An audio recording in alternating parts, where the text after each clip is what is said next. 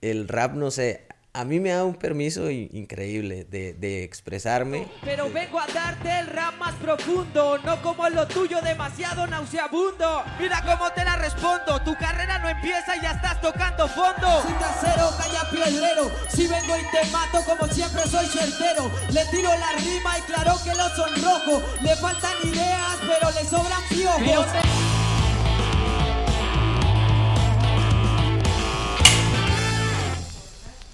Sí. Uno se siente súper diferente. O sea, es, es, es, otro ride. Pero es. La verdad es que a mí lo que pasa es que yo a veces hago muchas varas eh, seguidas. Sí, that one.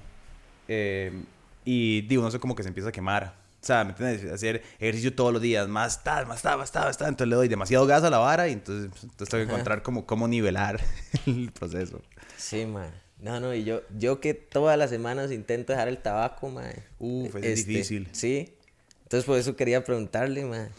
Pero sí, por ejemplo, con el tabaco es increíble que, más usted deja de fumarlo seis horas y ya usted empieza a notarlo en el olfato, en el gusto. A chile. Sí, el, el tabaco es, o sea, consumirlo habitualmente es una mierda, es justo por vicio porque ni, ni siquiera tiene ningún beneficio. Cuando usted se fuma un cigarro al día, en la noche, lo relaja, así, Realmente yo sí siento que, pero cuando como yo, que consume todo el día, cada ciertas horas, deja de tener cualquier sentido más que la ansiedad. Claro. Y si sentís, digamos, si no, man, yo nunca he sido como, nunca tengo una dependencia del tabaco. O sea, carajillo como que fumamos juca como las fiestas, sin arguila y eso. Y después, no sé, a veces en una fiesta es como, madre, pásame un blanco, estoy tapiz o lo que hago por el estilo, pero nunca te da una dependencia. Si te da una vara como si no fumabas, empiezas como, puta, me ocupo. Sí, eh, se me seca mucho la boca, me da dolor de cabeza. Y ya eso lo pone, me pone mal humor. Estoy, estoy tomando mucha agua cuando, cuando lo intento, porque no, yo no digo nada porque no le digo a todo el mundo a intentar porque sé que voy a mamar. Entonces lo hago por mí mismo, digamos. Empiezo y digo, no voy a comprar hoy, no compro en la mañana. Y ya como a las 4 o 5 ya estoy con la boca así seca, dolor de cabeza. Y ya un pronto a otro me jale verga y voy y compro. Sí. Empezaste muy carajillo. Eh, sí, sí, sí, como a los 17. Puta, sí, súper joven, weón. Sí, bueno, entonces ya, ya son como, como 13, 12 años y ha sido progresivo, obviamente. Y, pero ese es como el vicio más grande, como el cigarro. Sí, porque, digamos, sí tomo regularmente, pero no me hace ningún tipo de falta cuando no lo consumo. Y si no quiero estar un día mal al día siguiente y aunque esté en una fiesta, yo no tomo, no tomo.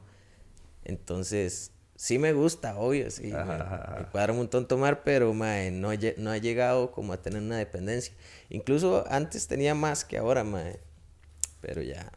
Mae, es que es para, para, para ustedes que viven como de la noche. Mae, ah. ya estamos grabando. Sí, mae, estamos grabando. Si quieres que corte lo, lo de ah, antes, lo corto, mae. No, hombre, no, no, no, Yo dije, esto estaría como un poco interesante hablarlo de... sí, sí, sí, ya, ya, ya, ya, ¿En qué momento empezamos a grabar? Es un poco la idea que te sientas cómodo, weón.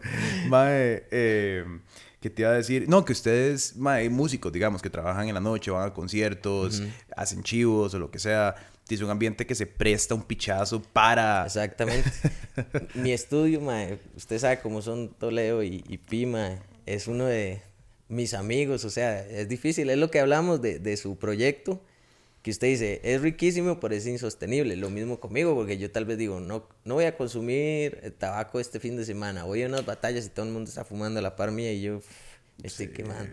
Eh, lo mismo con el alcohol. Pero el alcohol sí, de verdad que eh, lo controlo un montón. Eh, mi mamá siempre me decía, es que su familia, vea que usted tiene por dónde, el, mm. alcoholismo y todo. Y yo nunca, o sea, yo siempre le decía, no, no, yo, yo me siento bien, yo no, yo lo controlo. Y decía, todos dicen lo mismo pero más bien, al día de hoy, es que, bueno, yo creo que la edad es como algo que me está persiguiendo el tema de la edad, porque sí, llegué a los 30 y todo el mundo sin querer me habla de la edad y yo mismo siento que a los 30 hay una línea invisible de que su cuerpo ya resiste mucho menos la fiesta. Uf, mae, sí, huevo. Pero, ¿usted cuántos años tiene? Tengo 28 este año. Y, y ya uno empieza, a, sí, empieza, empieza, a la empieza la decadencia, pero usted cumple 30 Ahí hay una línea invisible que usted dice ya tiene 30. Y por, o sea, yo ya me da pereza simplemente por el hecho de no amanecer de goma, ya estoy tomando mucho menos, más. eso me pasa a mí digamos, no tengo 30, está bien, pero sí, sí, me, sí me pasa, digamos, yo antes, no sé, ma, yo me acuerdo, yo estaba en la U y salíamos a tomar guaro lunes, martes, miércoles, jueves, y iba a clase el día siguiente, y después, ma, iba a jugar, ma, iba al gimnasio y como si nada. Ahora salgo un viernes y es como, que Sí. Vamos a ver cómo me siento el domingo o el Sí, sí. lunes, mae. Ma, mi novia, ma, mi novia se, se pega la, la peda el sábado y puede ser martes que todavía está como Ajá. arrastrando las penas. Es que yo ahora siento que si tomo viernes, el sábado me estoy muriendo y el domingo aún no me recupero y eso. Y, y encima yo recuerdo que la gente mayor me decía, mis tíos o, o gente con la que trabajaba, siempre trabajé con gente mayor, y me decían, ma, es que usted tiene, porque yo tomaba un día antes y llegaba como si nada, y me decía, es que usted tiene 20 años, Sí, sí, espérese A, que, a que esté un poco mayor. Y yo pensaba que era como un mito, pero, ma, está... Tiene que haber algún estudio, hacerlo y se van a dar cuenta que hay una línea ahí que dice, ya usted, señor, Ya, señor, señor. venga para acá. Exacto, exacto. Un whisky a me mira. Sí, sí, sí, sí. May, es que no, o sea, en el estudio, así como dices vos, con Pito, Ledo, bueno, esos madres le, le, le ponen bonito, mae, o sea, ir al podcast de los gordos es una vara, uno ve, la peda. Mae, la cuestión es, yo digo, no sé cómo pueden llegar ese, ese nivel de, de tomar tanto. No, no entiendo cómo pueden lle- llevar una vida así. Porque tampoco es que ellos van a caer acostados, pero están constantemente tomando. Ajá, ajá, ajá, Y entonces yo digo, de ser que cuando ellos no, no toman, estábamos vacilando un día estos con Arby, y yo le decía, ese grupi un día que no toma, se despierta y dice, qué raro, no siento la cabeza, no me duele. Exacto, que se, sentimiento toma- se toman whisky. Más increíble esa gente. Y, y toman, o sea, muchas horas y aguantan. No, no, no llega ahí nadie, ni yo, al estudio que pueda seguirle el ritmo a ellos. Es muy poco. Sí, ma, el- aquí estuvieron el año pasado, como a finales de año, en el podcast, y fue un despiche, obviamente. Ahora se supone que viene la semana entrante, otra vez, a hacer como la parte 2. Sí. Y me imagino que va a ser un despiche. Los Pietros va a ser. Exacto, los Pietros, mae. Mae, que a mí cuando Pi me dijo que se llamaba Pietro, yo no le creí como por 15 minutos. Ajá. Porque, o sea, yo nunca había conocido a, primero, a otro Pietro en Costa Rica, conozco como a dos. Y segundo, es un nombre súper italiano y esos más no tienen nada Sí. italiano. Sí, de, de hecho es también un nombre como cliché en las películas donde hay un italiano y Prieto. Mae, Sí, me dijo Pi que venía y me dijo, ma, es que yo le dije, voy el martes y me dice, ma, yo voy miércoles y le digo, ¿por qué no hacemos algo y vamos los dos juntos?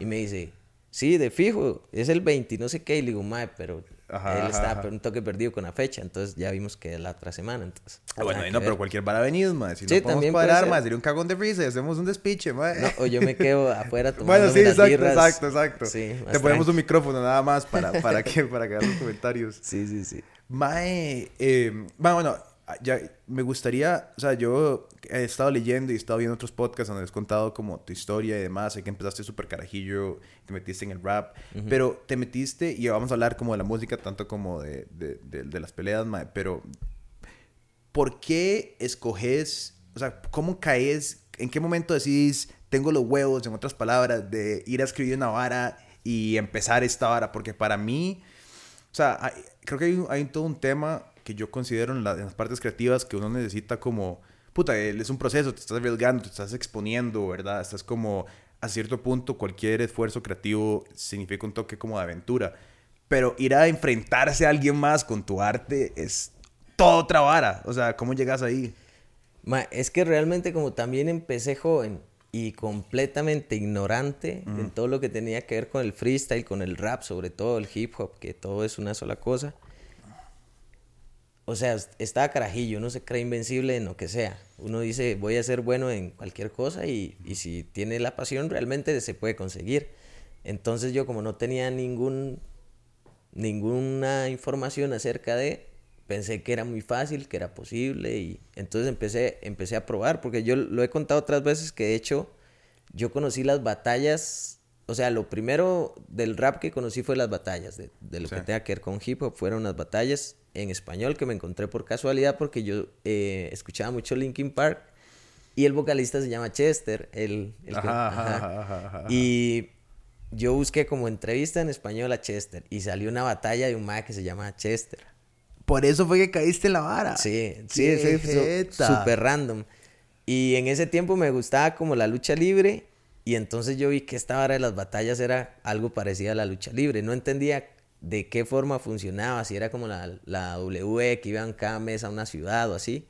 No sabía, empecé a buscar videos y videos y videos de eso Y nada, el primer día que lo vi, ya iba para, porque lo vi en un café internet, siempre que lo cuento es como curioso, porque sí, ya hace rato. Y además cantas un toque de edad. O sea, cuando haces café internet, no es. La, sí, la gente dice, ¿qué será eso? los, nuevos dicen, ¿qué será eso?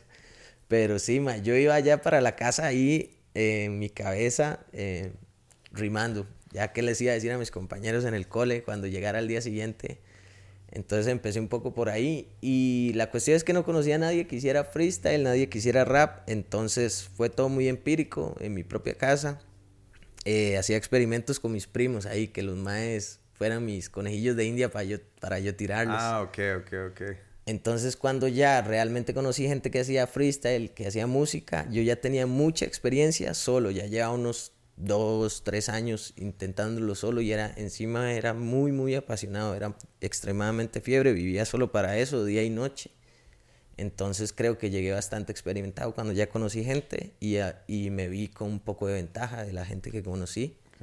Entonces me monté. May, siempre tuviste un interés como en las letras, porque tienes que tener mucha como diversificación de vocabulario para poder empezar a rimar esto con esto y entre más complejo se vuelve, ¿no? Eh, sí, sí, siempre me gustó como, no, no leía, pero cuando tenía la oportunidad de, de, leer algo así, lo que era literatura o poesía, siempre tuve como cierto interés por, por las palabras y las formas de utilizarlas, siempre tuve como cierto interés, pero nunca llegó a ser tan obsesivo como cuando conocí el rap.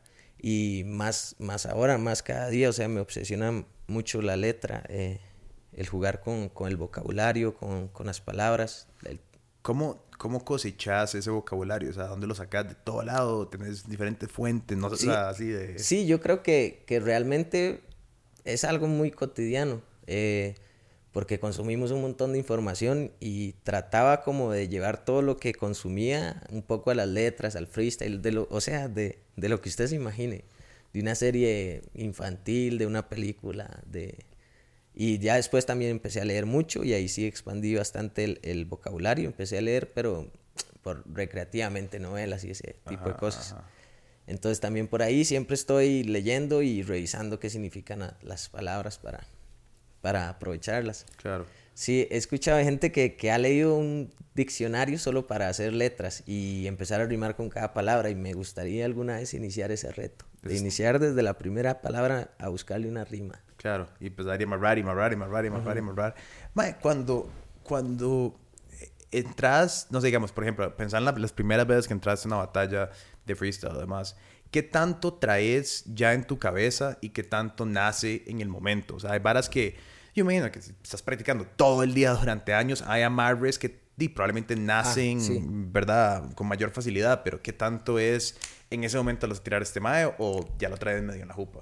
Vamos a ver, eh, la primera vez que yo fui a batallar era completamente desconocido, era aparte de la escena, porque ya había como una escena de rap, un poquito como que se iba formando, y yo era un, y todo el mundo pensaba que tal vez yo era como un carajillo pipi a la juela, y como me veían rubio y peinadillo. Sí, todo, tenía como esa cierta discriminación con la gente que está en la escena. Entonces, cuando yo llegué a la batalla, medio los conocía algunos, siempre fui muy aparte. Entonces esa primera batalla le puedo asegurar que iba sin nada. Fue, fue, el primer torneo que asistí, era la primera vez que estaba en una tarima. Era, un escalón en vez de una tarima, pero al final de cuentas con micro. Y, y la gané. La gané. Ese día fue de hecho, yo creo que yo solo hice como bien la primera ronda y el resto ya lo hizo el público, ya se volcó conmigo y gané gracias a eso, porque fue como muy sorpresivo que el más jovencillo, el más flaco, el más... Muy Eminem de tu parte. El menos rapero de todos. Sí. Súper Eminem de tu parte, sí, En cierta forma, sí, el menos rapero de todos le ganó como a los conocidos. Pero ya conforme se fue volviendo más disciplina, más competencias en el país, la verdad es que sí, uno ya llega con como con ciertas referencias que está muy mal visto el usted prepararse una rima, decir, voy a hablar justamente y le voy a decir esto y esto, pero usted, qué sé yo, conoce el MC, sabe de los discos que tiene, sabe si tuvo algún problema, entonces dice, ah, algo le voy a tirar por ahí. Entonces, en cierta forma, como que usted lleva algo mínimamente premeditado. Hay gente que se iba descaradamente. Amarrado, así. Uh, le tira unas frases que de la primera palabra todo concuerda hasta llegar al final. Y otra cosa es que la práctica sí le da como las formas eh, genéricas de armar las frases, una forma genérica. Yo ya más o menos, cuando rimo con gente, yo ya más o menos tengo ciertas rimas ahí genéricas que van rimando con eso. Lo importante es el ingenio a la hora de rematar. Claro, claro, como agarrar y amarrar ya precisamente con la persona a la sí, vara. Sí, sí, ahí está el ingenio, porque sí, mucha gente, incluso hay, hay técnicas eh, dentro del freestyle que son rimar varias veces dentro de, de- de la misma línea. Claro. Y hay gente que usted los ve que le dan una coherencia y una espectacularidad a eso y usted sabe que no está improvisando. Otra gente sí lo logra, pero la verdad es que son pocos los que, los que tienen técnicas limpias improvisadas, son pocos. Pero sí. Mae, es, es una vara medio loca porque es, es una de las pocas formas del arte a donde está como bien visto rajar o cagársela a alguien, ¿verdad? Sí. Porque, di, ¿verdad? No sé, si, si vos le decís a alguien como, no sé, cualquier otro, un o en el mismo rap, en la, bueno, en rap sí es un toque, sí, un poco más de ego y está bien visto a veces. No, completamente, sí, siempre. Pero- es par- parte de la cultura. Sí, es parte de la cultura, pero con el freestyle es todavía más, porque es como, ¿me entiendes? Vos querés tener, gracias Lorencita, Gracias. querés tener un, como cierto, ma, yo soy el mejor y me voy a cagar en vos, o sea, Sí. es, un toque la vara del, del tema, ¿no? Mae, sí, sí, sí. eh, está- digamos, pero es como, imagínate que yo agarre y diga como, ma, yo soy el mejor podcast y me cago en todos los otros Sí, podcasts, o sea, la gente se diría, "Ay, este ma vaya a cagar y un puta. Sí, pero no crea, eh, gente que no está muy relacionada, o gente que está cero relacionada más bien, eh, llega y lo escucha uno hablando en, en una tarima o en una canción, en, en una batalla, y se puede impresionar, sí, decir, uh, este madre, ¿qué le pasa? Está Ajá, volado. ajá, ajá. Pero sí, ya los que entienden, claro, es, es que es parte, la competitividad es completamente parte del freestyle, aunque, aunque alguna gente no lo quiere aceptar, también es del- de, la, de la música, del rap, completamente. Así nació. eh, los inicios del hip hop fueron competitivos como para... Era como para evitar conflictos eh, físicos. Empezó Claro. con las batallas de break, luego evolucionó a, las batallas de rap y así. Entonces sí, está en el ADN de, de la cultura, entonces es algo que no se puede quitar, pero sí, es curioso. eh, eso no se le permite a jugadores de fútbol. No, jamás, imagínate, eh, todo el mundo que le pasa este es que ma?" no sé, no, en, en lo único que sí lo veo es en los deportes de contacto, Sí. eh, boxeo, artes marciales y en el básquet.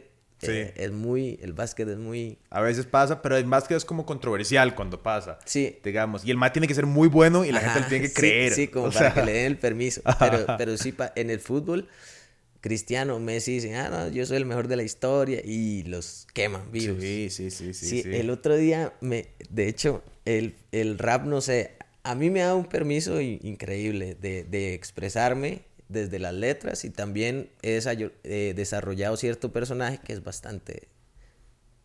Valeverguista. Sí, bastante. Entonces, eh, me hizo gracia porque el otro día a Ronald Matarrita le pusieron como, no sé qué, sos un playazo y no sé qué, y el mal le puso, eh, ¿cómo le puso? Deme a su hermana una tarde y, y va a ver. Y entonces se le hizo un desmadre al mae. Claro. Y yo decía, mae puta, ¿por qué solo por ser una figura pública no puede cagársele a un mae que también viene a, fal- a faltarle respeto? Yo creo que esa- eso está un poco sobrevalorado, ese respeto que se le exige a las figuras públicas. Pero Sí, pero así, pero así es, Dima, es, es- vacilón, pero sí, esa libertad es riquísima, madre, como que vos alguien te tire y vos, madre, ¿sabe qué? Y lo veas, y además, y además tenés una herramienta muy chusa que es que poder rapear, o sea, ¿me entendés? Que es, que es encima de... Pero, madre, cuando, cuando empezás esa confianza, o sea, digamos, obviamente eso se desarrolla con los años y con experiencia y demás, pero cuando empezás, ¿qué tan seguro te sentías de lo que ibas a hacer? O sea, digamos, desde, hablaba también los primeros años de esas tarimas donde decías como, ok, voy a, voy a hacer esto. Vamos a ver. eh, inicié, la primera etapa fue la de, de empezar, de, de probar. Y ya yo pensaba que era bueno y pensaba que iba a ser famoso y pensaba que iba a ser increíble. Luego conocí a la gente, caí en la realidad y me intimidaba mucho. eh, Había gente que era monstruosa para, ante mí, me parecía. Aunque siempre tuve como, como la dicha de que la gente algo veía en mí. eh, podía estar con, compartiendo ahí con 10 raperos y la gente venía a hablar conmigo, a hablarme de mis letras y así. Entonces, eso me da un poquito de confianza, pero igual, hasta el día de hoy, eh, soy un poco inseguro a la hora de, compartir música con, con, gente. A veces me intimida la, la, carrera, a veces me intimida el nombre de las personas, pero eh, lo que es mi letra sí es súper egocéntrica. Yo soy muy egocéntrico, estoy muy orgulloso de lo que escribo. Vamos a ver, eh, me creo el mejor o fácil del, del, top escribiendo de lo que es justamente letras. Pero lo que es a la hora de hacer música sí me da un poco de inseguridad porque el público no es lo que quiere, no es lo que quiere. Y no estoy diciendo que el público esté mal, sino yo siento que yo a veces estoy como, justo hace poco hablé esto con Pi, y le digo, yo siento que yo estoy como viviendo muy en el pasado, con música un poco que ya no se escucha, y no es culpa del público, y yo no puedo decirle, ah, es que ustedes son ignorantes porque escuchan reggaetón, yo, no, yo no puedo hacer eso, entonces sí estoy muy orgulloso de la letra que tengo, pero sí me da un poquito de inseguridad, qué sé yo, eh, en los eventos cuando hay gente que hace reggaetón, yo no quiero ir a tirar mi rap a ellos porque la gente va a empezar a, aburrirse y así. Entonces sí, sí es un poquito complicado, pero poco a poco, después de esa etapa de creerme bueno y creer que iba a ser lo máximo, sí fui un poquito inseguro hasta que fui eh, haciendo música. Pi me ayudó mucho en esa parte, Pi siempre ha sido como un, motivador, un hype man ahí increíble conmigo. Entonces, ahí vamos. Mae, es que Pia está hecho de mil producciones, un millón. O sea, el ma es una máquina para producir y, y hacer desde videos de música y música. O sea, me atiende mucho y además tiene mucho rango porque ha, ha trabajado con artistas dentro del hip hop, de muchísimas subramas de género. O sea, es muy loco, mae. Pero ahora, bueno, eso que dices ahora, que la, la que el rap es, interesante hacia dónde va el rap y en Costa Rica, ¿verdad? Digamos, a, anteayer, ¿fue anteayer? No, puta, no, el, el viernes, ya no sé ni qué puta fecha estamos. El viernes estuve con este mae Mariano. Eh, estoy con este mae, he estado como, no sé, como con diferentes maes y uno va viendo como, las, este mae es un carajillo, Mariano tiene 21 años, creo, o sea, y uno dice, ahora aparecen estos más, que es como toda una actitud más, ¿verdad? Mucho más trap, mucho más, ¿verdad? Y después hay otros rocos como Toledo, o sea, al otro lado del espectro, ¿verdad? Eh, como Pi. Yo estoy ahí en medio, medio, roco. Medio roco, medio joven. Eh. Ajá.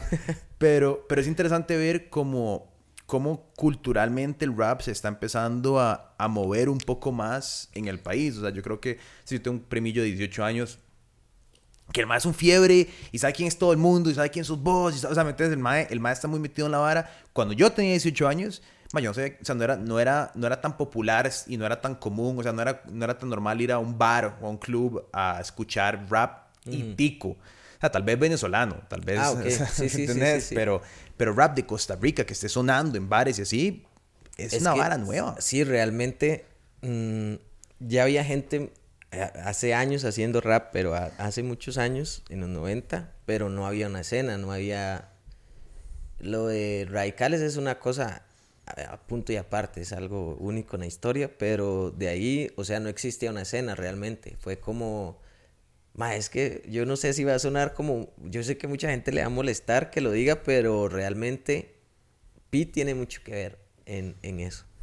Porque Pi en 2000 15 empezó con lo que fue un cipher de, de varios raperos, sí. no sé si lo escuchado. Sí, claro, son buenísimos. Eh, el primer cipher, y eso tuvo como cierta explosión y empezó a salir más gente, más público, más, y se fue haciendo una pequeñita, una escena pequeñita, y empezaron a salir, y obviamente ya todo el mundo estaba haciendo su trabajo individualmente, pero como que eso fue lo que dio exposición para que la gente supiera que se hacía rap y buen rap en el país.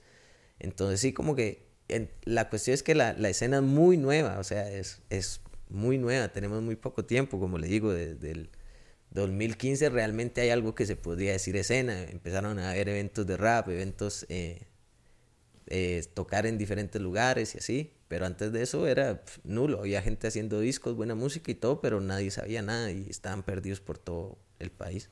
Sí, yo siento que también la actitud de las audiencias va cambiando, o sea, antes la gente sea, sí, reggaetón, fijo y demás, pero, pero hablar de, de rap y que a un tico le diga, más si yo escucho rap tico, ¿me entendés? Era, es, es un, es, había, o sea, uno era un raro si uno sabía quién era este ma, o me decía, ma, yo soy que se a capela, y mis compas es como, ¿quién está hablando? O sea, el yankee. Pero, pero, es, pero es interesante porque, no sé, el otro hablaba de esto, Hay, han habido como diferentes movimientos, por ejemplo, en Venezuela pasó que de un momento a otro fue como una explosión de rap durante una seguidilla de años y estaban todos estos maes y la reventaron. Sí. Pero después como que ya no, ya no, no escucha tanto el rap en Venezuela. O sea, sí, pero no es lo que en algún momento fue con este despiche. Sería chuzo pensar que, no sé, Costa Rica puede ser la siguiente casa donde empiezan a, nacer un poco de talento y que la gente diga, y en ese país están pasando varas con el rap. Sí, eh, la cuestión fue, digamos, el rap tuvo, fue, fue muy efímero. La, la fiebre del rap en el país, del rap como tal, de, de, lo más clásico, fue, fue efímero.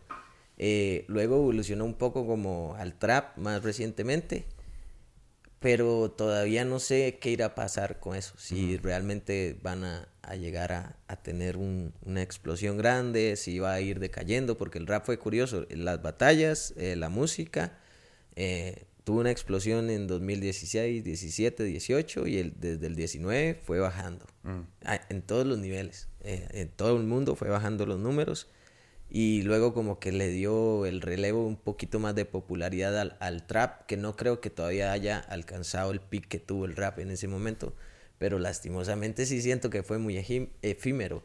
Y hay gente igual al día de hoy que a mí me encanta porque nos comparten esto del final de año, los números de Spotify. y es de, de, artistas ticos, de raperos, de traperos. Esa vara es, increíble. Es un chuzo, man. Sí, saber que hay música saliendo de todo lado para que alguien complete su Spotify con artistas ticos, su top, es, es increíble. Mae, a mí, bueno, para, vos haces una posición chusa también para entrar a la parte más musical del rap porque una gran parte de la cultura del rap es el beef. O sea, es, es como, va como de la mano con todo lo que pasa. Y dice, vos ya estás hecho en una cultura de tirar, que es todo lo que hacías, de cuando eventualmente toca algo y estás un toque más posicionado para enfrentarte a la vara. O sea, no, no, sentís como que, o sea, yo sé que has tenido un par de, no tenemos que entrar en detalles, pero de, de, de varas, pero, o sea, no sé, siento que la cultura sí está hecha un poco para eso pero no siempre todos los beats son buenos porque al final di, las canciones no siempre terminan siendo chuzas, pero si la canción es chuza y el beat, ¿me entiendes? Como que además mm. alimenta la cultura porque la gente se mete a ver como, este mae le está tirando a este mae. Solo, solo que acá eh, siento sí como que, que la gente no está muy como muy preparada para el beef, el público, como que mm. no entiende tanto la, la cultura y, y, se puede llegar a, a otros planos, mae, se puede llegar incluso al físico, al personal. Mm. Eh, del público, más sí, sí, Sí, sí, sí.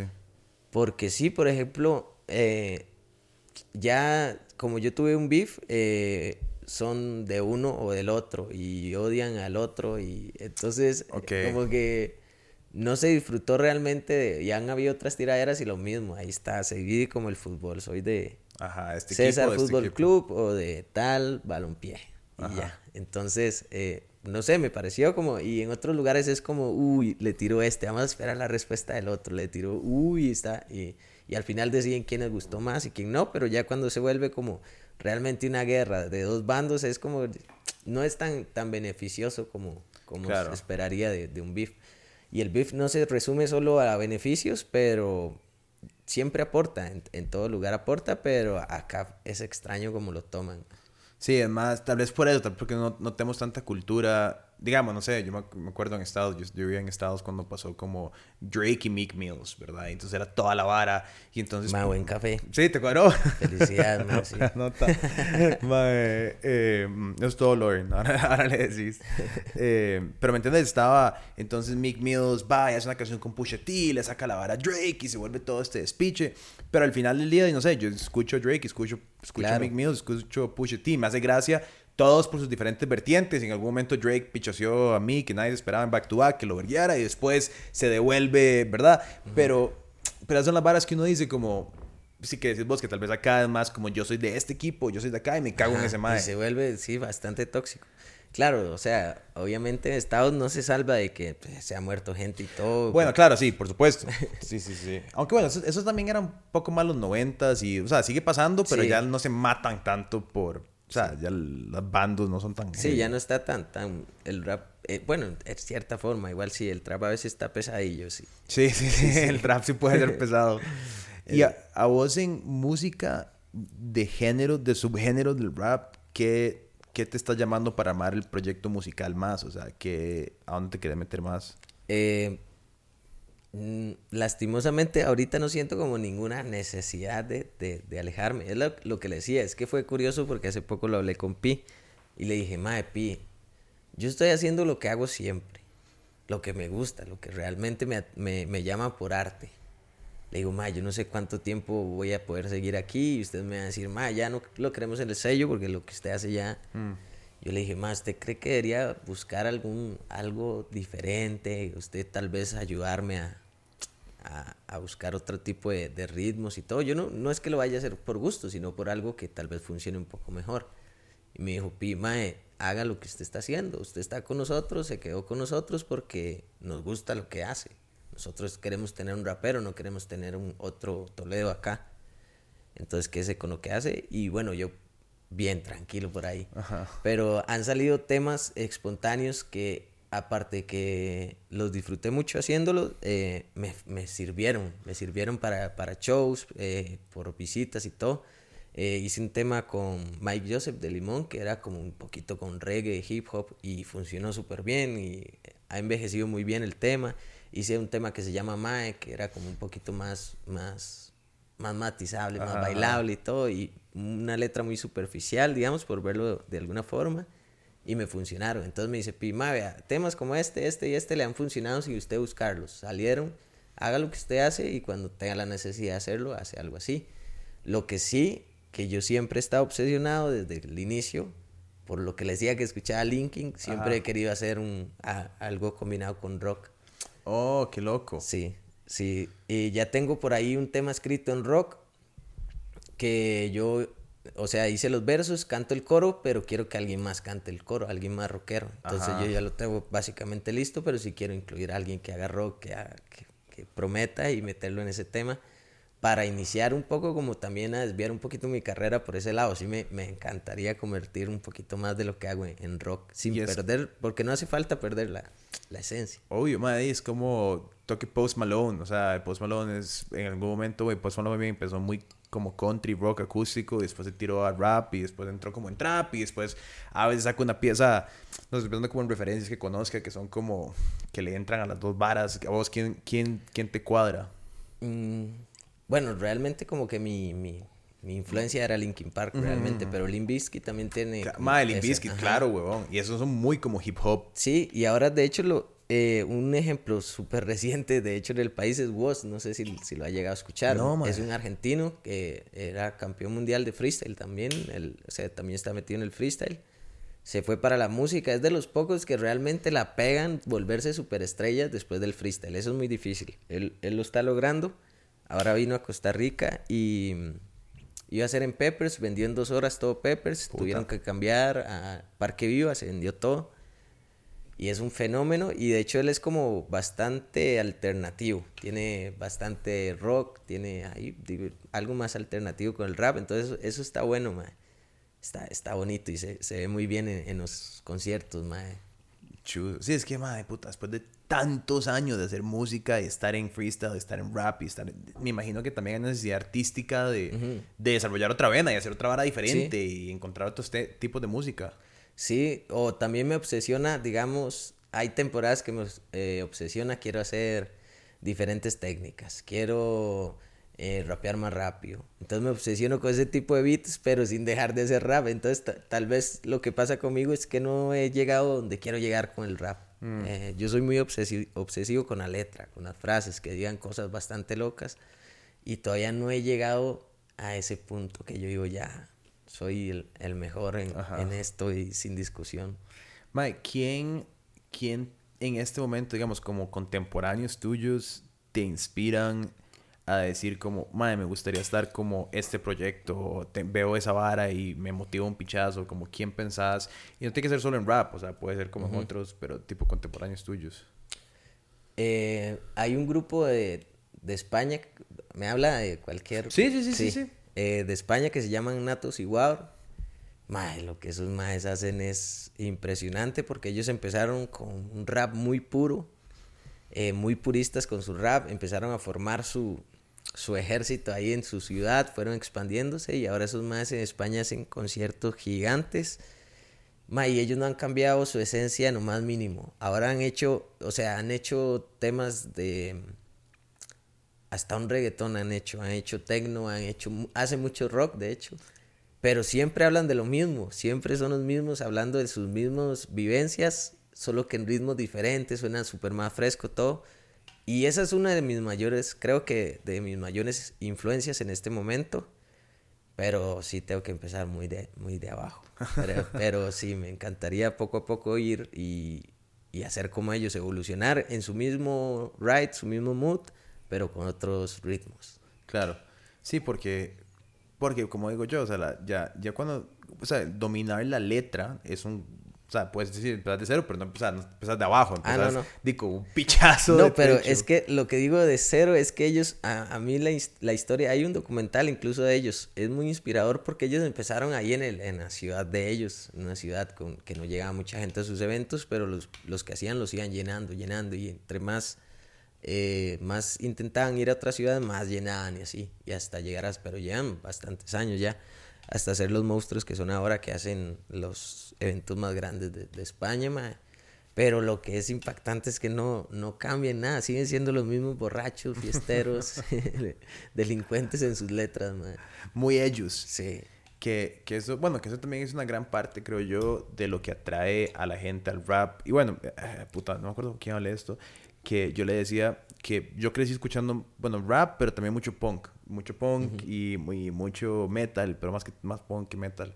Y hay una vara en el rap y en el punk que a uno le, le atrae como lo real de la gente que escribe las canciones o que escribe la música, porque no sé si, o sea, si bien puede haber una disquera y puede haber apoyo y lo que sea, pero no se siente pulido, o sea, al final del día uno siente que la persona que está ahí no fue que un mae de relaciones públicas le dijo, mae, ponete esta jacket y salí con esos anteojos, y, sino que es más, el rap todavía mantiene esa esencia de ese es mae, y lo que está escribiendo lo siente al chile y no está pasando por un filtro de una disquera diciéndole, mae, quiero que hable de este tema porque sabemos que en audiencia, ¿me entendés? Es, es... Y la letra también que al final no tiene nada de censura, básicamente. Exacto. De hecho, yo, yo pienso que eso fue parte de lo que me atrajo a mí y seguro a, a miles de los que estamos relacionados. Era como, puedo decir lo que quiera en una letra, decir malas palabras. Ajá, ajá. Creo que eso fue parte de lo que me atrajo. Puedo ofender a la gente, siempre los ofendía y ellos se ofendían, ahora los puedo ofender y me celebran. Entonces, era es parte de lo que me atrajo del rap. Y sí, es justo lo que usted dice, es, al final de cuentas está como tan, tan orgánico normalmente y lo mismo con el punk también. Esa esencia underground, al final de cuentas, de lo que llamamos underground, mae, por más que crezcan los artistas, eh, siempre se mantiene, mae, hablando de, de su vida, hablando de, de cosas muy reales, mae. Es que, uf, eh, digamos, el reggaetón y el trap, mae, yo siento que se aleja tanto de lo que yo vivo que me aburre extremadamente escucharlo. Eh, hablar de carros, de millones, de mansiones. Por eso creo que me aburre un poco, mae, porque no, no es mi realidad y yo soy muy purista como eso, me, encanta identificarme en las letras, es, parte, es parte de... Y entonces es lo que yo digo, mucha gente dice tal vez que yo soy, no, tal vez no, mucha gente dice que yo soy cerrado con lo que hago y con lo que escucho. Pero al final de cuentas es que eso se reduce a gustos. Para mí no está nada mal que alguien escuche las letras más vanas del mundo, más simples y todo. Para mí, si la disfruta, está bien. La música no, no debería tener como... No hay música buena ni mala, solo gustos. Sí, total. 100%. 100%, 100 con eso. Yo cuando era carajillo, sí era súper come mierda con, con, con- como mis opiniones y las varas. Súper, sí, es que mae. los, de- los que vienen del punk son bastante heavy a veces, mae. Mae, yo me acuerdo yo en el cole, entonces eran de los maes, mis amigos que escuchaban reggaetón. Yo tengo dos amigos hondureños que son súper reggaetoneros, porque en Honduras eran, o sea, todavía cuando aquí se estaba empezando como a... O sea, siempre reggaetón había, pero no era como necesariamente la vara más sonada en Costa Rica. Que teníamos súper carajillos y los maes todas las piezas de todos los cantantes de reggaetón. Y yo era como, mae, ¿qué es esa mierda? ¿Cómo van a estar escuchando eso? No sé qué, escuchen esta otra vara. No, pues sí, yo sí he tenido, sí he tenido mi etapa así de, de Súper cagarme a la gente, sí, necio, ma, pero ya no, ya, ya, ya lo entendí bien. Sí. Sí, es que uno, uno va, como dices, pues uno va creciendo y uno dice, como, bueno, ay, te gusta lo que te gusta, pero sí, a mí me pasa esa vara de que, a ver, si una pieza sonada y uno está en un club, un bar o lo que sea, y, es vacilona de escuchar, obvio la voy a, la voy a disfrutar, pero para yo escuchar una pieza, eso quiere decir de identificarse, de, y sí, como decís vos, yo, uno no va, no va a estar ahí como, estoy en mi Lambo, o sea, es como, ay, no, sería chivísima, pero no, pero igual tampoco sería mi personalidad, como de sentirme como súper rajón sobre como mis varas, ¿me entendés? Es, es, es muy, es una Sí, muy específica. a- a- digamos, a mí, puta, es que el problema a veces también es de, de conocer a veces a los artistas. También. E- ese es un problema. eh, eh, lo mejor es no conocer, por ejemplo, a sus ídolos, como Ajá, dicen. ajá. Mm, A veces como nos relacionamos y yo conozco a tal persona y luego lo estoy escuchando y está hablando de marcas que... No tiene. Y, ma, entonces uno se queda escuchando como... Y es, es un toque molesto, pero ese es el problema de conocer a los artistas. Eh, tal vez otra gente ya y se ilusiona con lo que el ma está cantando y dice, uy, ve a este ma es tico, pero anda con Gucci, con ajá. Pero bueno, ma. Sí, son- también son personajes, ¿no? Hasta cierto punto. Sí, en cierta forma, sí. Eh, pero para mí, dentro del rap no deberían existir personajes. A Chile. Sí. No deberían a ese nivel de ficción, porque Mm. es que también es, es, es un poco complejo porque nosotros mismos a veces decimos los mato y tal cosa de, con, con un poco ahí de, de- de maquillaje y es mentira que vamos a matar a alguien con, con las letras y eso. Ajá, ajá. Entonces, de cierta forma también hay personaje, pero a veces es lo que se le vende a la gente como que lo que no, no me cuadra, weón. No, no, Con un no. maliantismo, un toque ficticio de Sí. qué es lo que pasa detrás de escenas. Sí, sí, sí, sí. Que, puta, es- eso de las marcas a veces es, es impresionante, mae, que uno los conoce y dice, no sé cómo hablan de eso. Y bueno, al final de cuentas, si lo logran y llegan a eso, pues bien, pero eh, es complejo. Pero también, sí, no sé, también creo que, no sé, y esto ya es tal vez irme muy de right, pero no sé, tampoco siento que sea neces- que es un toque, a veces es un toque trillado como siempre hablar de las mismas varas, ¿verdad? Como que siento que como, no sé, en especial, y, vuelvo un toque lo mismo, cuando, cuando uno, un artista como vos, que es de freestyle o, es de, o es de escribir mucha letra, que le pone mucha atención a su letra, creo que logras entrar en temas un poco más... adentro tuyo, más profundos que necesariamente el carro en el candado, sobre lo que tenés o, eh, lo que- ¿verdad? Eh, eh, siento que esto es, eso es como el primer nivel de superficialidad y después como, no, hablemos de, di, no sé, las varas que me importan o, o, de, o de varas un poco más acercadas a vos, ¿no? Sí, y habrá momentos para todo, seguro. O sea, Obvio. Obvio, yo también escucho reggaetón en, en la fiesta y escucho cosas más, mm, más matizables ahí, obviamente. Pero, uy, es que...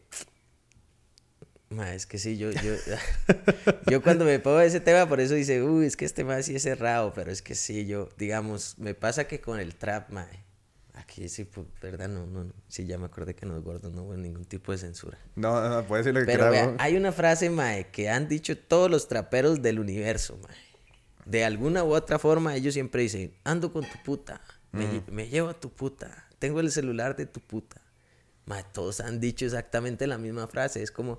Y la otra cosa, hablar de las marcas, que es, es tan repetitivo que todos digan Gucci, Versace, eh, mae, Ajá. Marcas que primero que todo nunca usan. Y la puta de no sabemos a quién se la están quitando. Y es que siempre, o sea, yo le puedo poner a usted miles de artistas de trap y todos van a usar las mismas frases y las mismas variaciones de la frase. Entonces es como, ¿por qué? O sea, gente tan talentosa, ¿por qué, por qué se van tanto por ahí? Es eso. Como que hay, como que hay otras formas de decir la misma vara sin repetir la misma frase, lo que quieres decir. O, o expandir y hablar De otras, de de otras cosas, pero es que, ya. mae, no sé, es como si, si fuera la misma canción en diferentes ritmos, por, interpretada por diferentes Ajá. personas, pero con el mismo mensaje. Ajá, ajá, ajá. Sí, entiendo, entiendo, entiendo, entiendo, entiendo. Te- Sí, entiendo. Sí, sí es, es, es vacilón. O sea, siento, también hay una vara como de, no sé, como a mí me pasa, y no sé, yo soy, claramente, no soy ningún maleante, pero, pero, pero, hay veces en la que uno está como en un mood y uno dice como, "Mae, quiero poner una canción como tosca y uno busca, uno busca como esa vara. Pero es vacilón porque di, tal vez el mae que la escribió no necesariamente realmente es tan loco como se presenta, ¿verdad? Sí, Sí, no, por eso pienso que es mejor no conocer a los artistas, justamente. es el problema de las redes sociales y todo esto. Y cuando usted está involucrado en la escena, también conoce mucho a los artistas. Y es como se da cuenta que nada que ver. Pero igual es, es a criterio de cada quien. y a todo el mundo le, le gustan cosas diferentes. Pero sí, yo soy muy como muy necio con eso. ya, ya usted vio. Pero, pero no, no, convivo, ma, y, y no tengo problemas con nadie. Bueno, pero... A veces. Sí, a, veces. No, no, no. Al, día de hoy... No hay, no hay nada. Según yo no, pero pronto lo habrá porque ya va a sacar más música nueva, entonces ya como que... Ah, Va a haber de nuevo problemas, pero... ¿Pero qué? ¿Estás tirando en la música nueva? Eh, en la nueva sí, como siempre. bueno, es que también, ¿verdad? Mucho parte de la personalidad y lo... sí, soy muy, soy, soy muy competitivo y...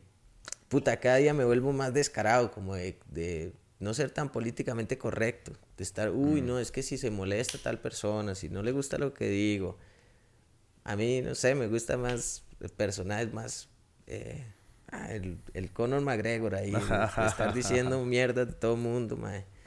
Eh, Mariano tiene una actitud así, mae, necio Mariano, mae. A mí me gusta, me, gusta como él habla, mae, con, con su personaje, mae. Sí, el otro día vino acá con pasamontañas y la vara. Yo, sí. mae, mae. Sí, el mae, el mae, pero mae, o sea, pero, eh, y es, y es, y es parte de, de su vara y es, es tuanis, ¿me entendés? O sea, sí, es, es, pero eso es chuzo y lo, lo, lo que es tuanis, y bueno, yo lo hablaba con él y era como, cuando vos podés estar seguro en tu vara, lo sacás, suena, es tuanis, a la gente le gusta, porque si hablas mierda y a nadie le gusta, y, o escribís mal y decís que escribís súper bien y todo mundo es como, este más es un payaso, ¿me entendés? Eso es otra vara, pero si puede hacer una pieza y la gente dice como, es buena y vos la decís, es otra vara, es como decimos ahora, un jugador de básquet que al Chile juega eh, y puede hablar mierda, pero habla mierda, el que no juegue, la gente es como, mae, cállese. Sí, sí, sí, sí, sí. No, y Mariano, mae, puta, para mí es top de los traperos del país, o sea, para mí puede ser el mejor, mae. Y encima la evolución que ha tenido, mae, yo le digo que él es el patito feo, weón, porque Mariano al principio no se podía escuchar, mae. Eso dice el mismo, mae. Ah, que el, el mae estaba sacando más, yo no podía escribir música, weón. Él era el más malo de su grupo, que era República Unida, era el más malo y fue el que tuvo más evolución, mae. Y suena suena súper bien, mae. Sí, sí, sí. Sí, sí, increíble. Mae, no, lo que está pasando, y eso te decía, mae, la escena la escena está muy chusa, ¿me entiendes? O sea, como en diferentes gremios y diferentes varas. Pero, mae, y ahora, ahora que decías eso como de, de sentirte muy propio en tus propias habilidades y demás. Mae, bueno, y esta pregunta se la hice a, a, Pía Toledo cuando estaba acá y era como, mae, ¿cómo sentís que estamos como país frente a otras escenas de, de rap? O sea, digamos, como... Sí, ahora el, y el referente siempre es Residente que agarra y saca algo y entonces todo el mundo es como, mae, Residente sí escribe, no sé qué siento que está ok, le está tirando a J Balvin, no es como que le está tirando al más, duro del mundo, ¿verdad? Pero, pero ¿cómo sentís vos que estamos a nivel de, de, de, rap nacional versus otras escenas de rap que, que hay? De, de talento creo que estamos bien. El problema es la, la escena como tal, los que consumen sí estamos muy, muy, muy mal. O sea, hay muy Primero que todo, son pocos habitantes en el país. No tanta gente le gusta. Pero sí creo que se hace la calidad como para que otra gente, para exportarlo, para que la misma gente de acá lo escuche. Pero no, y siempre creo que vamos un poco, un poco no, bastante atrasados con lo que se hace en otros países. Como que empezamos a agarrar lo que se hace en otros países, pero ya, ya cuando está bastante quemado. Y ahora la música es tan tan volátil, tan efímera, mae, que es una pequeña temporada de algo, cambia a otro tipo de ritmo. Y aquí siempre intentamos como replicarlo, pero cuando ya, ya está pasado, mm. Sí, como que hasta hay gente que habla como con acento de otros países, le sale de vez en cuando. Sí, sí. Sí, y a veces también cuesta porque, mae, digamos, la cuestión es que hay gente tan talentosa aquí, mae, pero quiere sonar, por ejemplo, como este mae que está en moda, Fercho. Ajá. Quiere sonar igual a él. Y la gente dice, si está Fercho, ¿para qué va a escuchar al que lo imita? Ajá. Entonces, y usted ve que tiene toda la capacidad para hacer algo diferente, pero como ven que está pegado en otro lado, dice, ah, voy a hacer lo mismo por acá. Y pues puede ser un poco como, como el error, que a veces la gente dice, em, estamos viendo tanto para afuera que no sabemos lo que tenemos acá. Claro. Entonces es un poco con lo que pasa con la escena, porque sí, yo de verdad creo, mae, creo 100% que tenemos mucho talento, gente increíble, mae, haciendo música de todo tipo, solo que a veces pecamos un poco de eso y aparte hay poquito mercado, poquito público, entonces sí, siempre vamos un poquito atrás, mae. ¿Cómo ha sido tu experiencia en ese proceso de exportar tu música o exportar tu proyecto? O sea, porque ya es una, bueno, ahora está TikTok y está Instagram y todo, pero no venir desde épocas donde no estaba TikTok y no estaban esas otras varas. ¿Cómo ha sido esa experiencia tuya de, de ir a sonar en otros lados? Ah, es, es, un, es un poco complicado siempre para todos, pero a mí me ayudó en cierta forma lo del freestyle. Mm. Que gracias al freestyle, que como si pasaba viajando, pasaba viendo mi cara en varas de batallas, entonces como que sí le llegaba la música, la gente viene a ver su perfil porque vio tal batalla y entonces ya la gente escucha más y digamos uno puede ver los números ahí en Instagram de la gente que consume sus cosas, por ejemplo, y siempre había mucha gente Perú, por ejemplo, que fue mi primera internacional. Perú, México, siempre han sido de los que más escuchan, Guatemala. Entonces sí, como que tuve esa ventaja, pero obviamente lo mío no llega a ser masivo, ni de lejos, o sea, yo tengo números bastante humildes, mae. pero claro, es bueno cuando usted sabe que otra gente de otros países está escuchando, he ido a otros países y me he topado con gente que me escucha o que me conoce por las batallas y esa vara eh, es increíble, mae. ¿Cuál es el mercado como más aspiracional para vos? Que vos decís, madre puta, es ahí donde está sonando, ahí donde quiero estar pues, México, España, el sur de Estados Unidos, no sé, ¿qué pensás? Mm, no tengo como una, una, aspiración así, realmente me gustaría más sonar bastante aquí. Acá, ajá, sí. ajá, ajá. Sí, me, me gustaría que, que, fuese más acá el consumo, bastante masivo. A mí me encantaría, mae, poder vivir de, de los streams, de, de los views, mae. Ese sería mi sueño, hacer la música que yo quiero, encerrar una cabina, dejarla ahí, que tenga millones de reproducciones, me caigan millones a la cuenta y no tener que salir de mi casa, man. Porque, o sea, sí disfruto mucho los conciertos, las batallas y todo, pero a veces se me vuelve un poco tedioso, man, estar cantando las mismas canciones, mm. estar compitiendo, eh, que es un baile y tener que llevar mi rap ahí, man, suele ser un poco incómodo. Entonces, sí, me gustaría mucho sonar aquí y muchísimo. ¿Cuál es, cuál es como el, cuando pensás en chivos, digamos, que, cuál es el formato que más te gusta? O sea, digamos, si vos decís como, mae, en, en este formato sí me siento súper feliz de ir, a, de, ir a, ir a, de ir a sonar mi música. Festivales de rap, de hip hop. Ajá. Festivales que, que esté el line-up lleno de puros artistas, mae, como se decía, qué sé yo. Igual los, los pequeñitos que hacíamos nosotros aquí en Chepe, que éramos 5, 6, 7, 20 raperos de, de por ahí. Cada uno llegaba a 5 personas y ya éramos 75 en el local. Y, ma, y me sentía a gusto. Eh, como se hacía en el Rap Tico Fest, ma, que, que fue una buena época. Lo mismo, que era justo un festival de hip hop, ma. Ahí es cuando me siento a gusto, que llevo... Usted ve la gente que, que está en el mood, ma. Si usted tira una letra un poco más... Eh, más profunda, más como de ponerle atención. Usted ve a la gente poniéndole atención. Si tira algo más alegre, ya cambian el mood. Entonces, como eso. Porque sí, es como lo que le decía al inicio. Para mí, a veces me acompleja llegar a un bar que tengo que tocar antes que Toledo. Y llego ahí con mi rap cagándomele en la madre a todo mundo. Y, y la gente se queda. Pero muchas veces es. O sea, no, no muchas veces, siempre sale mejor de lo que yo espero. A Ajá. veces yo me autocastigo un poco. Aparte de eso, cuando toco con Pima, Pi hypea mucho a la gente. Con, empieza primero un set de, de rap ahí, de rap en español. Y ya entro yo y él mismo anima ahí donde estoy, se mete en alguna pieza y entonces siempre sale un buen show.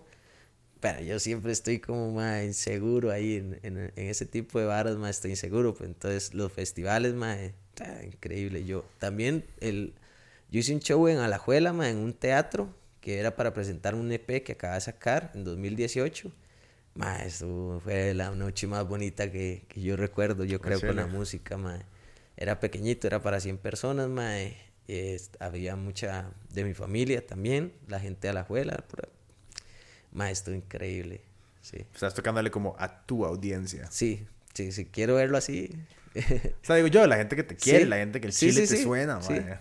Eh, mae, fue increíble, mae. Gente que no esperaba que llegara, que tal vez son como... Ma, es que a veces somos superficiales, porque a veces con esto de las batallas yo conozco gente que digo, ah, ese mamá pichas me está haciendo mala cara. Y después llegó a ese concierto y yo decía, es que es mal encarado. sí, Sí, no.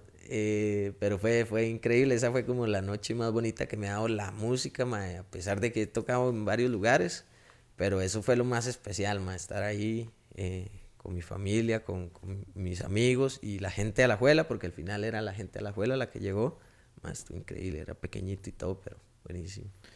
vos sentís que hay un camino para vivir de la música que se puede empezar a hacer? O sea, porque yo sé que ¿sabe? hay gente que vive la música y todo, pero no es... Costa Rica todavía no hay industria per se musical, ¿verdad? Pero vos pensás que sí puede llegar a pasar o hay que abrirse definitivamente y a buscar otros países y así. Mm, ¿Con, ¿Con, el rap o con otra música? Sí, bueno, con, sí, con lo que vos haces, digamos, específicamente. Con el rap sí es muy complicado, man. Realmente, ¿qué es vivir? O sea, que justamente qué es vivir. Yo no quiero vivir limitado si mm. solo por seguir el sueño. Mm. Menos con familia, man. Entonces, sí lo veo muy difícil. Creo que no, no hay nadie que viva de eso acá. Tal vez, eh, eh, bueno, es NK que vive del freestyle, no de la música.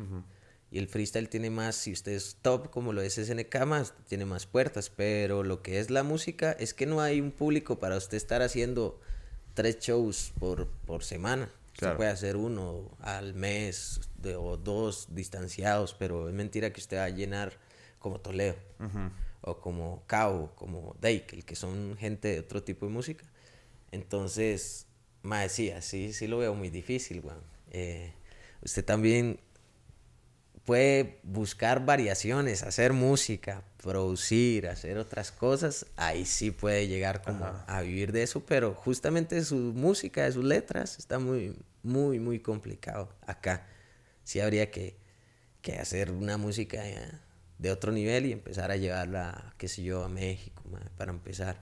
Claro, ahí hay una, hay, hay toda una vara sobre cómo eso que dijiste ahora me, me, me, pasó, me pasó por la jugo como muy pesado, como qué es vivir de, de algo, ¿verdad? Porque es, es, interesante y cuándo desistir del sueño, ¿verdad? Es una conversación pesada para, para cualquier artista, creo yo, ¿verdad? En el momento en que, no sé, uno empieza, yo estudié cine, ¿verdad? Y no sé, y también y también que el sueño se convierte y eso está bien. El otro día hablaba de eso con, con Mariano y era, era interesante porque lo que hablábamos era como, no sé, vos vivir toda tu vida con lo que el más de 17 años pensó es un toque loco. O sea, uno no le daría la razón a un más de 17 años hoy, ¿verdad? Como, más vos decidís el resto de mi vida.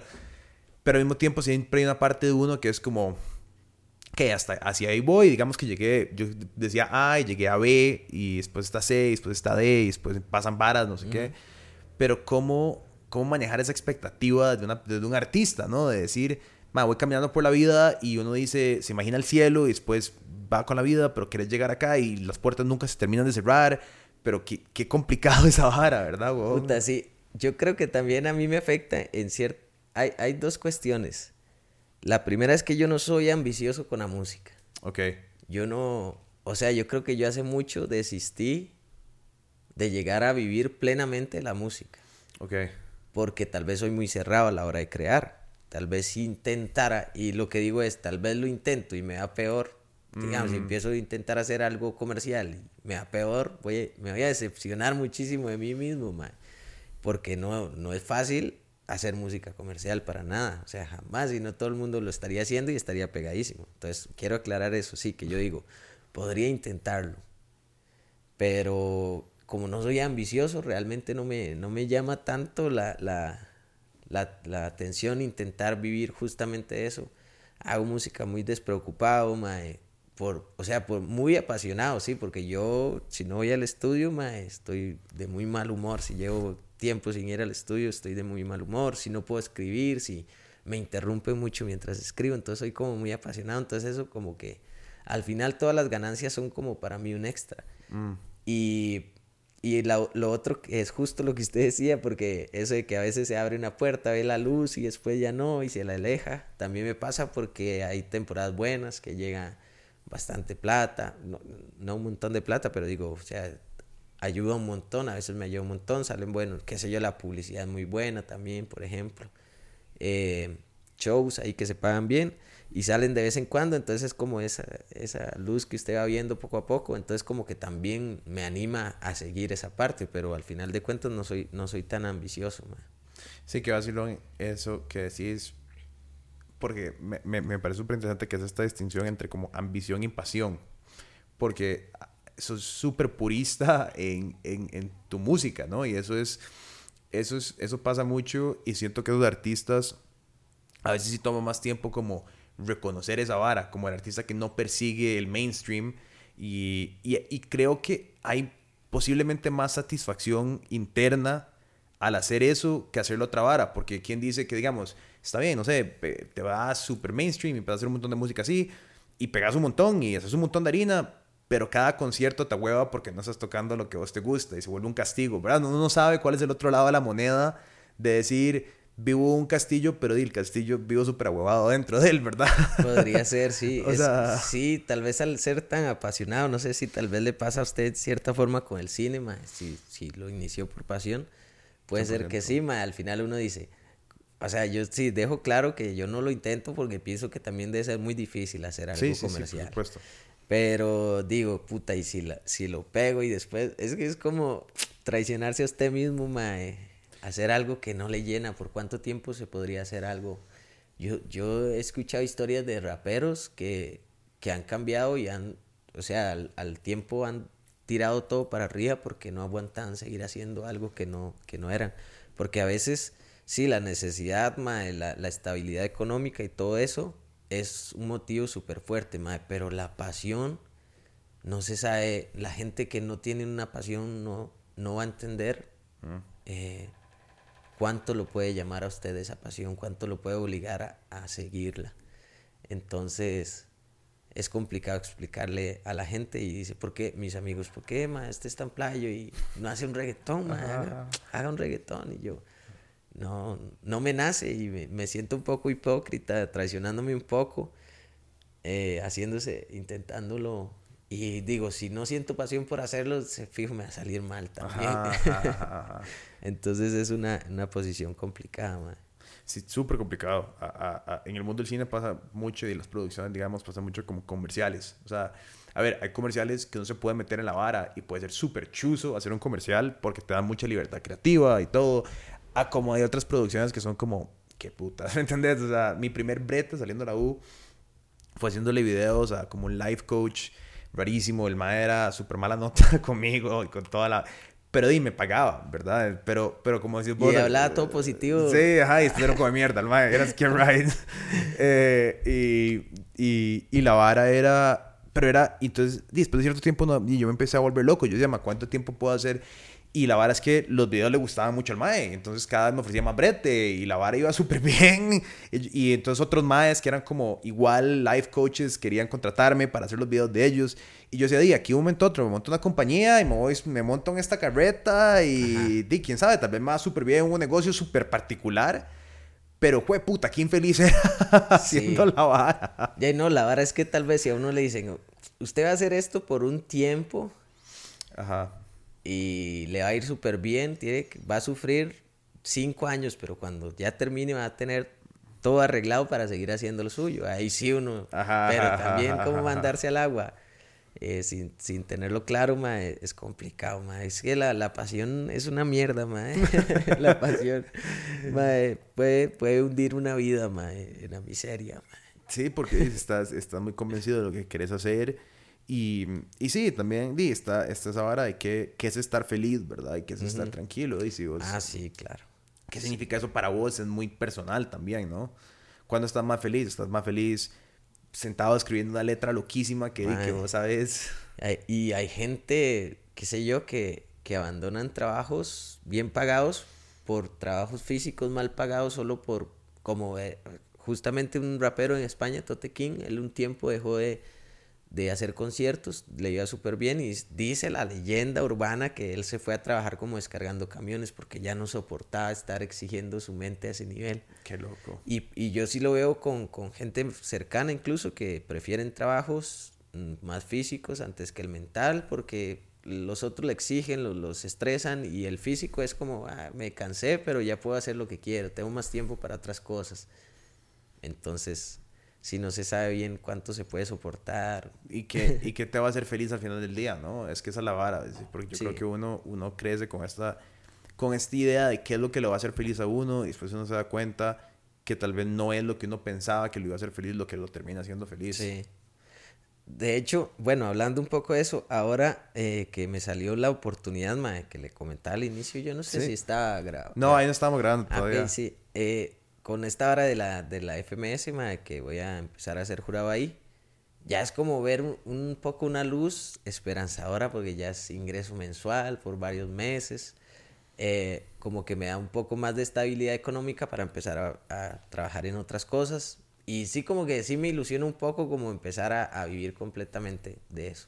Está chudísimo, man. Sí. Y, y, y además vas, no sé, es como un reconocimiento a, man, vos eras un crack y ahora venís a ser juez y sigues siendo un crack y te vamos a reconocer acá y puedes influir en esos carajillos que vienen. Y, y otra cosa, mae, que yo no lo puse en la balanza al inicio, mae, porque yo estaba como pensando mucho en la plata antes de, de lo que realmente significaba, mae. Es una vez al mes viajar, salir del país una vez al mes, por lo que a usted le gusta, por lo que le apasiona, mae. Y fue como, puta, está tan cegado pensando en la parte económica. Yo que yo mismo soy tan purista hablando muchas Ajá, veces de eso, yo mismo me estaba regañando. Yo, mae, ¿es en serio que, en serio que usted no está tan... Y ya entonces ya entré en una explosión de, de ilusión, mae, que ya estoy bastante contento, mae, que ya, ya...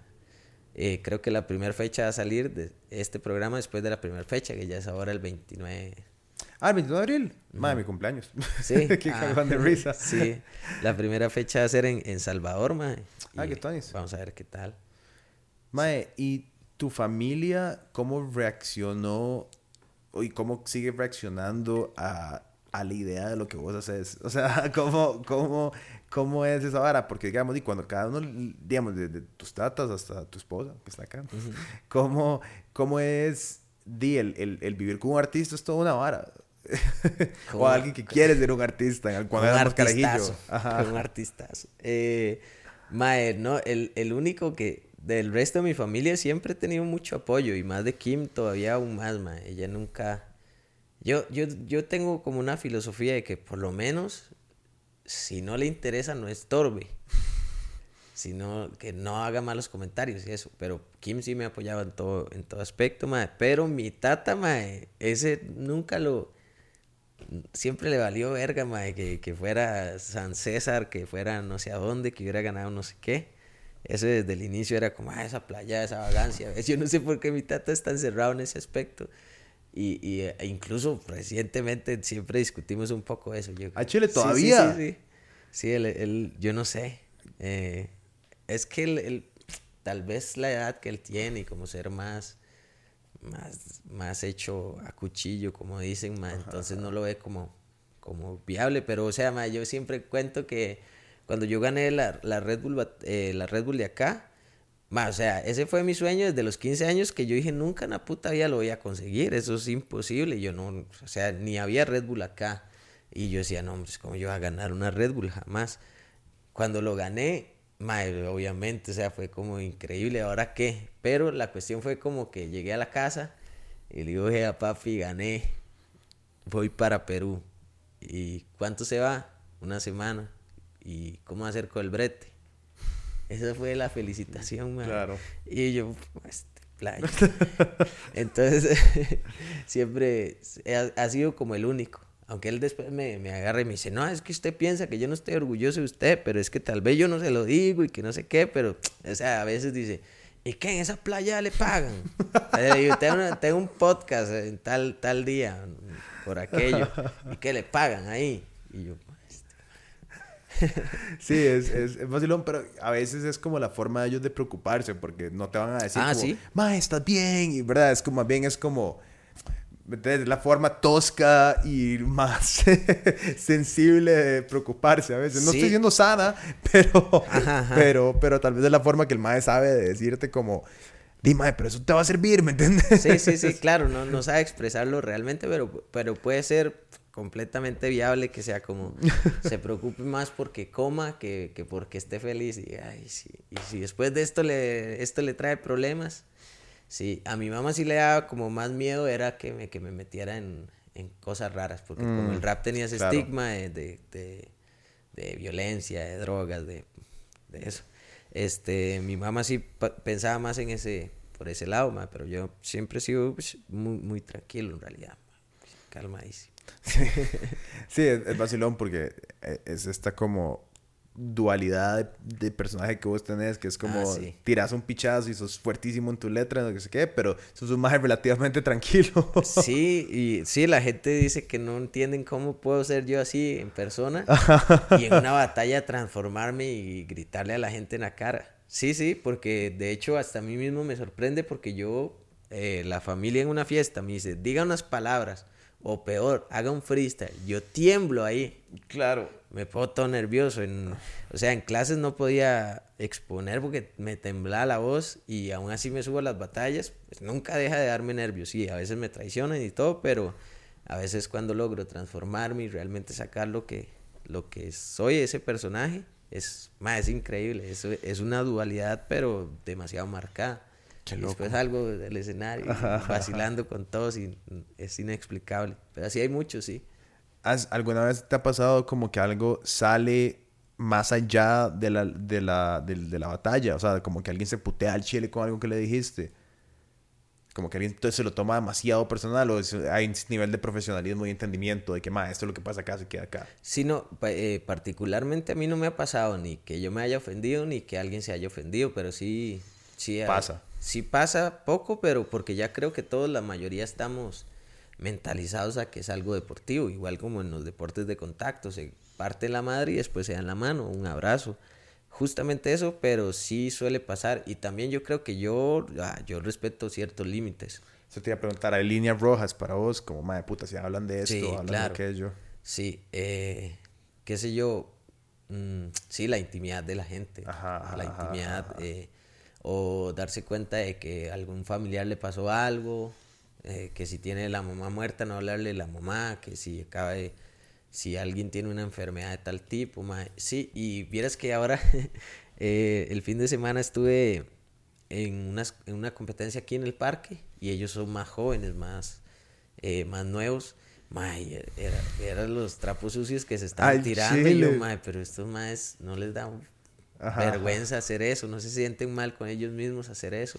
Mm. Como que el público, de hecho, ese día no lo estaba aceptando tanto, pero los MCs no paran de decirse De la exnovia que no sé quién le había quitado y uno sabe que son cosas de verdad que yo nunca lo diría, Claro. que le ha qui- quitado la novia no sé quién y ahí.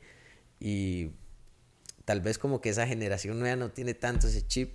Ajá, no sé, ajá, se ajá. me- se me- o parte de esa nueva generación, se me ocurre pensar. Sí, tal vez un toque más ensangrentado. saber cosas sí, como que, no sé, mae, como que esos, esos códigos que tiene uno de la calle, códigos, sí, sí, digamos, como que ellos ya son más despreocupados. Y sentís que en el, en el, en, en el beef, digamos, porque una hora es el freestyle y otra hora es el beef en el rap, por las peleas, ¿verdad? Los problemas que existen en el rap. ¿Sentís que ahí también hay líneas rojas o ahí es más abierto? Porque una hora es el deporte, por decirlo así, y otra hora es como la calle, no, no sé.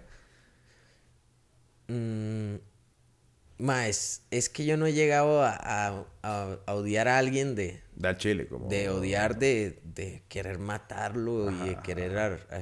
Sí, como no. llegar a una vara física. Pero para mí un beef no, no tiene ningún tipo de, de pero nada. O sea, usted puede hablar absolutamente lo que quiera que no, no puede desvirtuar su letra, mae. Este, el beef es lo más sangriento a lo que se puede aspirar, mae. Entonces para mí no.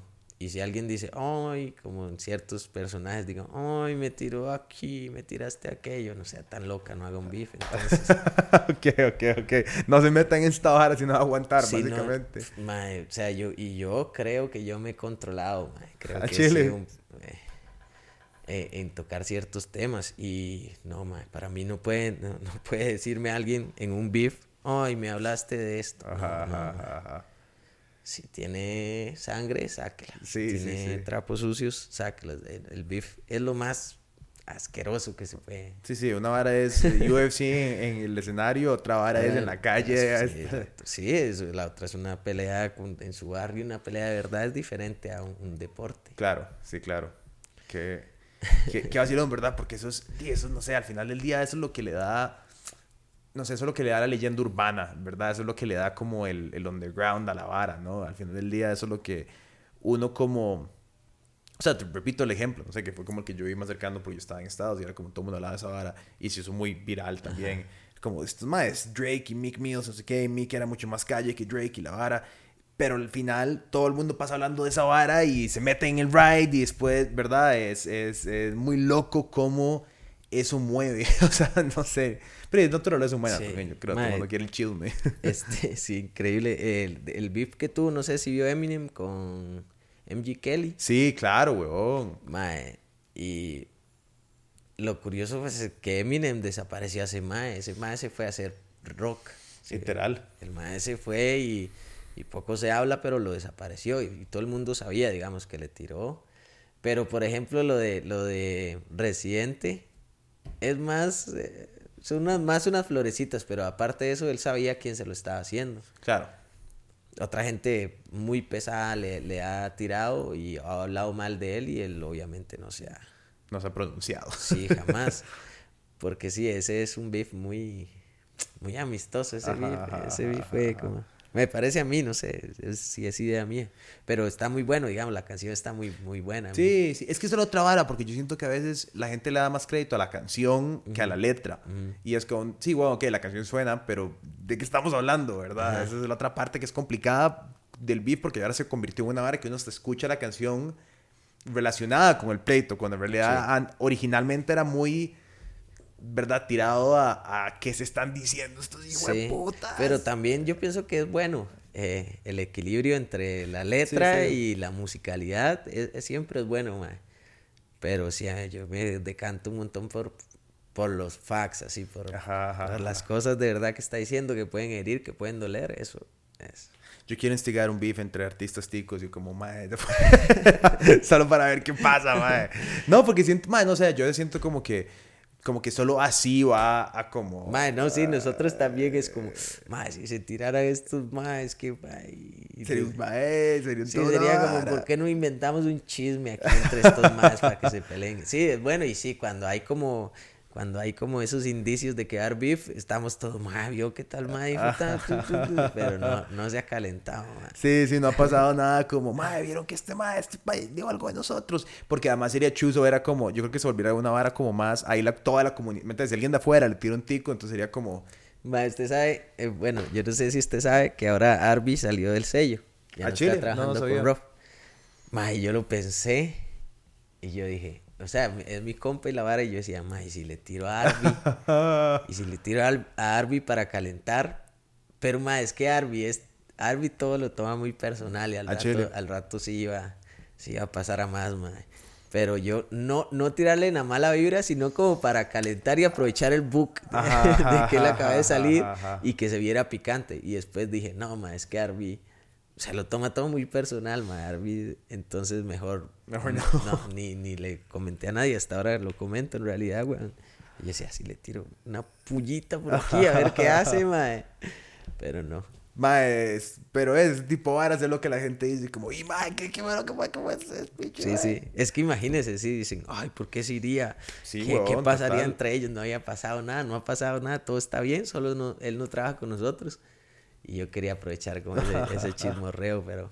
Y sí, de hecho, o sea, se sabe que hay beef que son eh, programados, pues. O sea, sí, claro. que, se hablan, dicen, tirémonos, pues, y después tiramos un disco usted y no sé qué.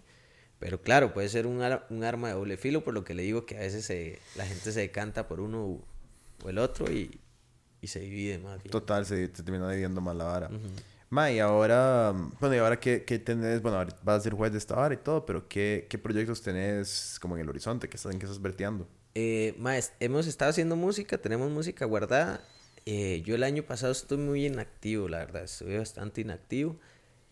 Y mi idea es, eh, bueno, la, la idea que tuvimos con Pi es sacar un video por mes. Ok. Entonces, para el final de año, tener ocho tracks ahí ya, pero todos con video, mae. Aprovechar también la parte visual.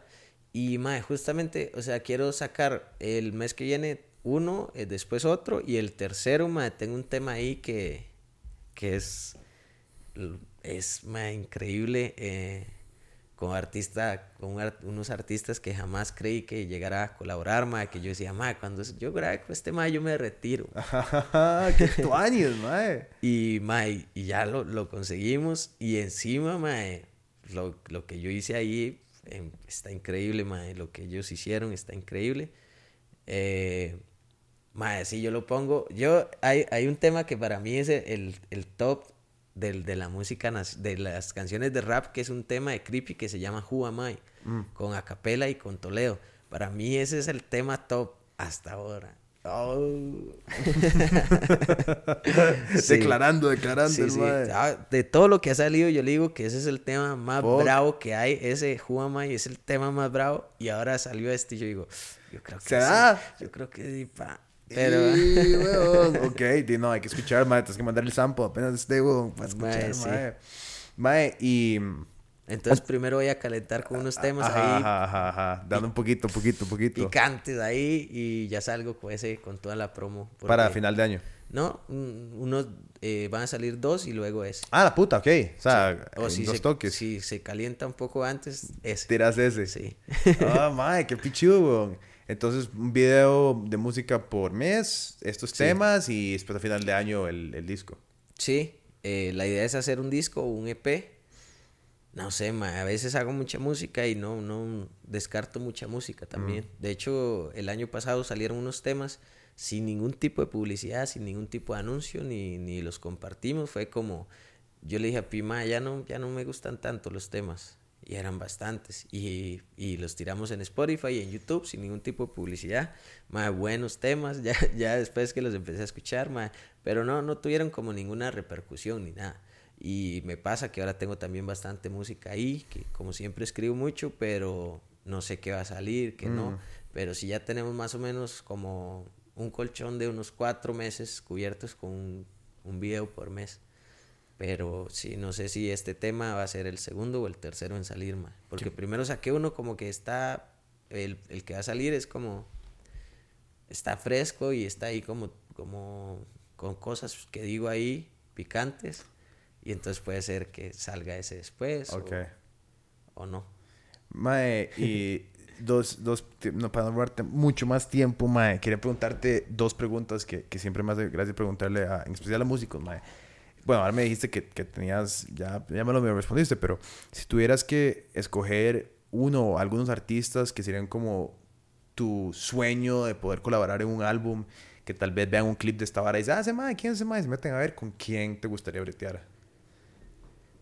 Eh, bueno, eh, uno que es el del track, que, sí, sí. sí que omitamos el nombre para el hype. eh, ese siempre lo he dicho desde hace muchos años. Yo le decía a mis amigos, ma, yo voy a llegar a colaborar con él, yo quiero cuando, cuando eso salga. Pero, ma, hay artistas de... Es que yo soy muy, muy fan de, del rap español, mm. del, justamente España, ma. Eh, hay un top que es Piezas, ma, que es, se llama Piezas, es un rapero de allá. Pero ahorita está un poco inactivo, pero igual para mí es mi mayor influencia musical, ma, en cuanto a rap, en cuanto a batallas yo creo que si él no hubiese existido, yo no sé qué, qué hubiese hecho yo, porque fue completamente la influencia.